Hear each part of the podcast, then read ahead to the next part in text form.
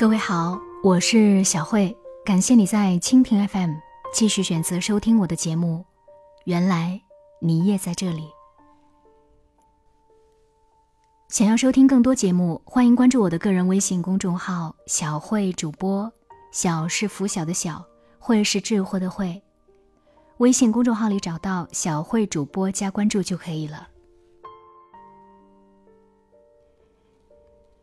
今天的节目中，我要和你分享如风大家的文字。最好的家风是善良。古语云：“道德传家，十代以上；耕读传家，次之；诗书传家，又次之；富贵传家，不过三代。”这句话的意思是，一个家庭善良仁德。那么可以传承十代以上，其次是耕读，读书传家，而富贵传家，不会超过三代。范仲淹的家族就是最好的例证。范仲淹很小的时候，曾经找过一个算命先生，他见面就问：“你帮我看一看，我能不能当宰相？”算命先生吓了一跳，就跟范仲淹说：“小小年纪，如何口气这么大？”范仲淹很不好意思，说：“那您看看我能不能当医生？”算命先生有些纳闷儿，问：“为什么这两个志向相差这么多？”范仲淹回答：“因为只有良相跟良医可以救人。”算命先生听了之后很是感动，对范仲淹说：“你有这样一颗善心，将来一定可以当宰相。”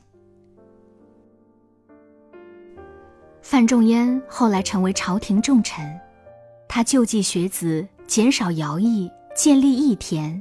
善行惠泽天下。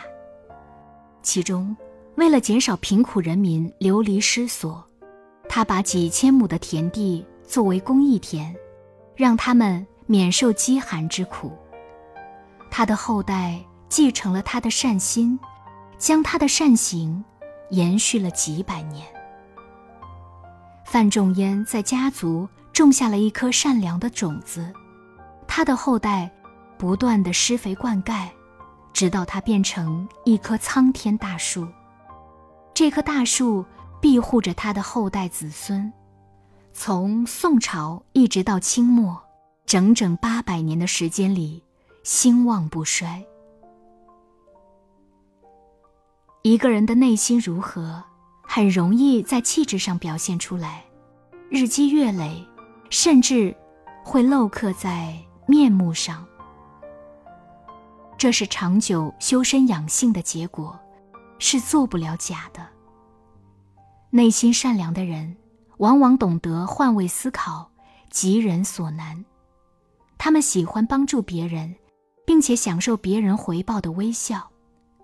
这样的人，从内到外洒满阳光，不自觉的让人亲近。这样的孩子，有随和的气质，更亲切的性格。在日常的交往中，可以有更好的人缘，更宽阔的人脉。而心术不正的人，一方面要遭受内心的谴责，内心惶惶不安，相貌气质也会逐渐改变，身边的人会不自觉地远离他。得道多助，失道寡助。一个心善行善的人，别人都愿意帮他一把，成就更大的事业。列夫·托尔斯泰说过：“没有单纯善良和真实，就没有伟大。”现代心理学证明，孩子天生就有亲社会属性，生来就是善良单纯的。一个好的家庭。就是让孩子保持初心，把这种天性发挥出来。有个五岁的孩子在路边看到一只即将被冻死的小猫，他觉得心疼，央求妈妈一起把它带回家。最终，小猫顺利得救。一个人如果心中有不忍，那么他就不会去突破底线，做危害社会的事，也自然不会招致祸患。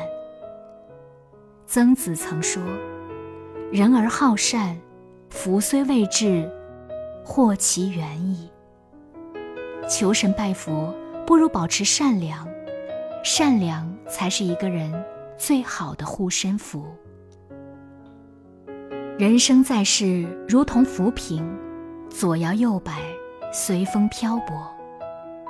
没有善良的人，内心没有根，他们随着这个世界摇摆，突破底线，追逐名利，最终无家可归。善良是一个人的信仰，它让孩子的生命里有了光，从此拥有不惧黑暗的力量。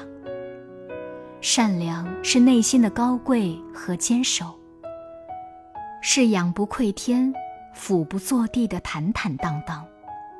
成为一个好人，心中自有美好世界，这就是做好人的最大福报。感谢你收听今天的节目，想要收听更多节目，欢迎你关注我的个人微信公众号“小慧主播”。小是拂晓的小，慧是智慧的慧，关注小慧主播这个微信公众号就可以了。也要感谢各位在蜻蜓 FM 对我的打赏，谢谢你的支持。下期节目中再见。